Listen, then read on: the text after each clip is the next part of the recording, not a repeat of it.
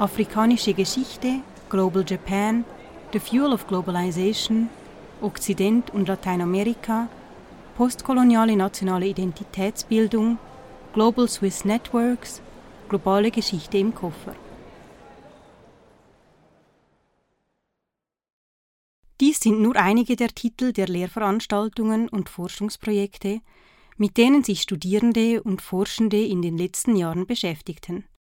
Globale und postkoloniale Geschichtsschreibung ist heute ein etablierter Lehr- und Forschungsschwerpunkt des historischen Seminars und hoffentlich bald ein grundlegender Bestandteil der Geschichtswissenschaft an sich, wie Professor Martin Dusenberry skizziert.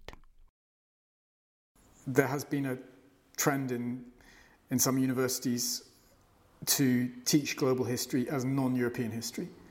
My own personal feeling is it's not about a geographical area, it's about an approach. And you can be just as questioning of your sources and your scholarly standpoint and your frameworks of knowledge if you're studying Swiss history or even the, the canton of Zurich as if you're studying Chinese history or Hawaiian history or Latin American history. So I think that's one key thing. The type of interest that I have in thinking of global history as a set of methodological questions and not just geography, I think that's something that is more at the foreground now. Das Konzept der globalen und postkolonialen Geschichtswissenschaft hat sich in den letzten Jahrzehnten selbstverständlich geändert. Ebenso musste man für ihren Platz am historischen Seminar kämpfen.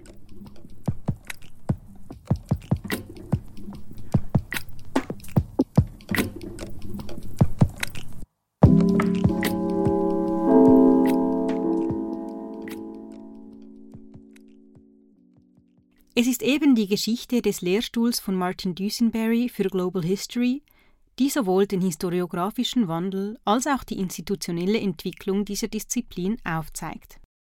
Aus der 68er Bewegung heraus entwickelte sich auch eine Solidaritätsbewegung. Entwicklungspolitik und die dritte Welt gewannen an Bedeutung. In diesem Sinne schickte der Fachverein des historischen Seminars im Jahr 1972 klare Aufforderungen an die Erziehungsdirektion des Kantons Zürich. Eine außerordentliche Professur für iberoamerikanische Geschichte und eine Assistenzprofessur für afrikanische Geschichte seien nötig. Die Studierenden begannen auch konkrete Dozierende vorzuschlagen, die ihren politischen und thematischen Interessen gerecht wurden. So berichtet der Zürcher Historiker die Zeitschrift der Geschichtsstudierenden im Februar 1973 Zunächst, unabhängig von den Vorkommnissen in Chile, hatte sich die studentische Berufungskommission daran gemacht, eine Spezialistin für die Geschichte der Entwicklungsländer zu suchen. Mit dem blutigen Putsch in Chile ergab sich die Möglichkeit und auch die Notwendigkeit, die Berufung eines chilenischen Dozenten zu fördern. In der Person von Luis Vitale fand sich ein ausgewiesener Vertreter des Fachgebietes lateinamerikanische Geschichte. Die Studierenden hatten mit Professor Rudolf von Albertini bereits einen Verbündeten am historischen Seminar. Er war der Rote Baron von Zürich, wie er in der Festschrift zu seinem 70. Geburtstag betitelt wurde, und der Vorvorgänger von Professor Dusenberry. Professor Albertini verfasste das Buch Dekolonisation sowie die Abhandlung Europäische Kolonialherrschaft 1880 bis 1940. In diesem Buch skizzierte er neue Richtungen für die Kolonialgeschichte. Margrit Steinhauser studierte in den 70er und 80er Jahren am HS und doktorierte später bei Professor Albertini. Sie erinnert sich an ihn. Den Rudi von Albertini habe ich eigentlich sehr gut mögen und ich habe ja eben vor allem auch Interesse an der Kolonialgeschichte, weil ich bin eigentlich so politisiert wurde als Mitschülerin, bin ich in der Arbeitsgruppe Dritte Welt in Luzern. Ich war ein offener, toleranter Mensch. Seine Lehrveranstaltungen platzten aus allen Nähten.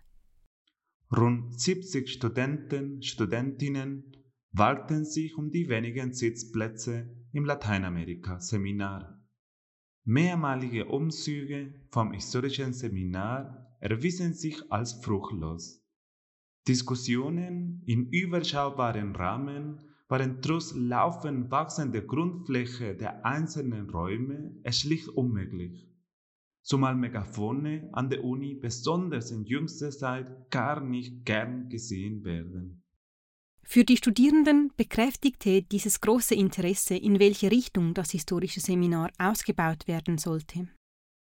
Professor Urs Bitterli erhielt 1979 ein kleines Extraordinariat. Die Studierenden sahen das weiterhin als blinde Plan und ziellose Berufungspolitik. Und das, obwohl sich Professor Bitterli hauptsächlich mit der außereuropäischen Geschichte auseinandergesetzt hat. Sein bedeutendstes Werk ist Die Wilden und die Zivilisierten. Unrecht hatten die Studierenden nicht. Professor Bitterli erlangte das Ordinariat erst 1995, sodass sein Lehrpensum sehr lange begrenzt war. Auch nicht war es den Studierenden genug, dass der Sinologe Professor Norbert Meinberger beinahe jedes Semester chinesische Geschichte unterrichtet hat. Hier hatten die Studierenden wieder recht. Seine Lehrveranstaltungen endeten 1990. Die postkolonialen Bedürfnisse der Studierenden wurden 1985 Programm.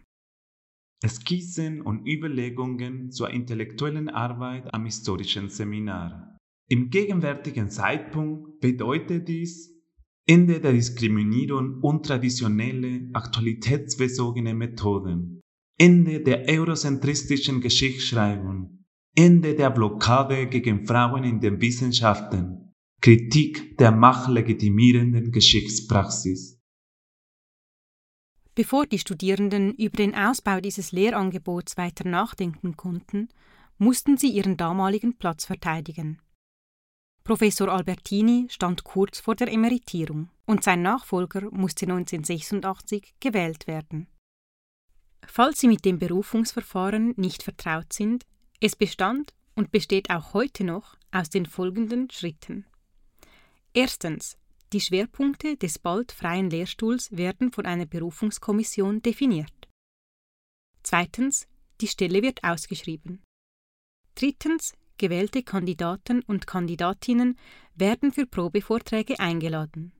Viertens, diese Kandidierenden tragen vor der Kommission den Studierenden, den Professorinnen und Professoren und den Assistierenden vor.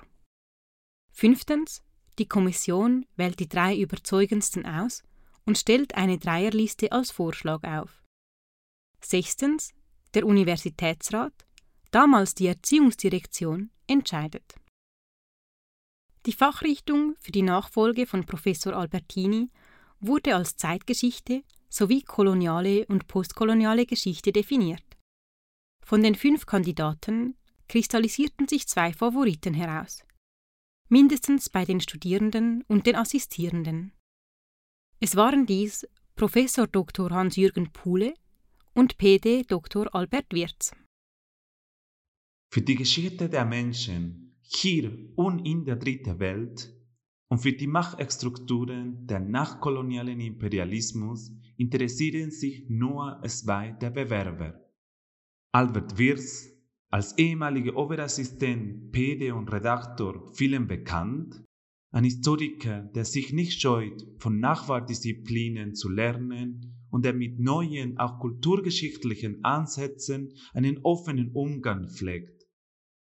Hans-Jürgen Pohle, der bekannte Drittweltspezialist und Kenner vor allem lateinamerikanischer Verhältnisse und Theorieansätze. Dennoch setzte die Kommission in ihrer Liste einen anderen Kandidaten auf den ersten Platz. Professor Jörg Fisch. Die Studierenden waren aber nicht bereit aufzugeben. Sie schickten Briefe an die Presse. Nun hat jenes Verfahren jedoch nach zuverlässigen Informationen eine für uns unliebsame Wende genommen, da der Kandidat, welcher an erster Stelle liegt, nicht unseren Vorstellungen entspricht. Die Studierenden begannen eine Unterstützungsaktion für Albert Wirz. Bleib unser Albert, der einzige wirkliche Drittweltspezialist, der einzige, der noch neue Wege sucht. Für die Studierenden kommt nur Albert Wirz als Prof in Frage. Wirz Wald. Sie reichten eine Petition bei der Hochschulkommission ein. Die Petition wurde durch einen Demonstrationszug übergeben. Bilder der Zeitschrift der Studierenden und des Zürcher Historiker zeigen Geschichtsstudentinnen mit Maske und bedeckten Mündern. Sie tragen Banner mit dem Motto Cogito ergo stumm. Studierende hatten nämlich kein Mitspracherecht bei der Berufungskommission. Aber die Stummheit war selbstverständlich nur rhetorisch, und sie zogen mit viel Lärm durch die Gänge des Hauptgebäudes. Ihr letzter Versuch war ein Schreiben an Jörg Fisch persönlich, in dem sie ihn dazu aufforderten, die Wahl nicht anzunehmen. Nichtsdestotrotz, an der Professorenkonferenz vom 11. November 1987 begrüßen die Professoren den Nachfolger von Professor Dr. Rudolf von Albertini. Es war Professor Dr. Jörg Fisch. Professor von Albertini verabschiedete sich in vollen Hörsälen vor über 90 Studierenden, in denen er seine letzten Vorlesungen hielt. Aktuelle Probleme der Dritten Welt und Geschichte Indiens im 19. und 20. Jahrhundert. Professor Jörg Fisch begann seine Lehrtätigkeit mit der Vorlesung Asien im 20. Jahrhundert. Und was waren weitere Veranstaltungen von Jörg Fisch? Das spanische Kolonialreich in Amerika. Lateinamerika im 19. und 20. Jahrhundert. Was ist Entwicklung? Theorien und Strategien. Einführung in die außereuropäische Geschichte. Die Entstehung der Dritten Welt. Militär und Politik in der Dritten Welt. Hatten die Studierenden Unrecht? Oder hat vielleicht der Druck der Studierenden doch Auswirkungen gehabt? Möglicherweise wollte Professor Fisch die Tradition der Beschäftigung mit Kolonialgeschichte und Geschichte der Dritten Welt doch nicht unterbrechen. Im Jahr 2000 stellte sich erneut eine wichtige Frage um die außereuropäische Geschichtsschreibung am historischen Seminar. Wer würde die Nachfolge von Professor Urs Bitterli antreten? Wird es dieses Mal endlich eine Frau? Ja, tatsächlich. Das führte zu einem wichtigen Wendepunkt für das Ende der Blockade gegen Frauen im Professorium am HS. Professorin Gesine Krüger, Spezialistin in kolonialer und postkolonialer Geschichte Afrikas, wurde 2003 berufen. Die Wahl von Professorin Krüger brachte neue Denkanstöße für eine postkoloniale Geschichtsschreibung. Dies brachte sie 2020 in einer Diskussionsrunde zur Sprache. Was gehört uns allen und was hat Afrika eben zum Beispiel beigetragen äh, zur Aufklärung, zu universalistischen Ideen, zu Ideen von Emanzipation? Kolonialismus erhält in der Gegenwart eine große Aufmerksamkeit in der deutschsprachigen Öffentlichkeit. Entsprechend rückt der globale Süden in den Blick. Wie Professorin Gesine Krüger erläuterte, stellte sich nun die Frage nach den vielfältigen globalen Verflechtungen.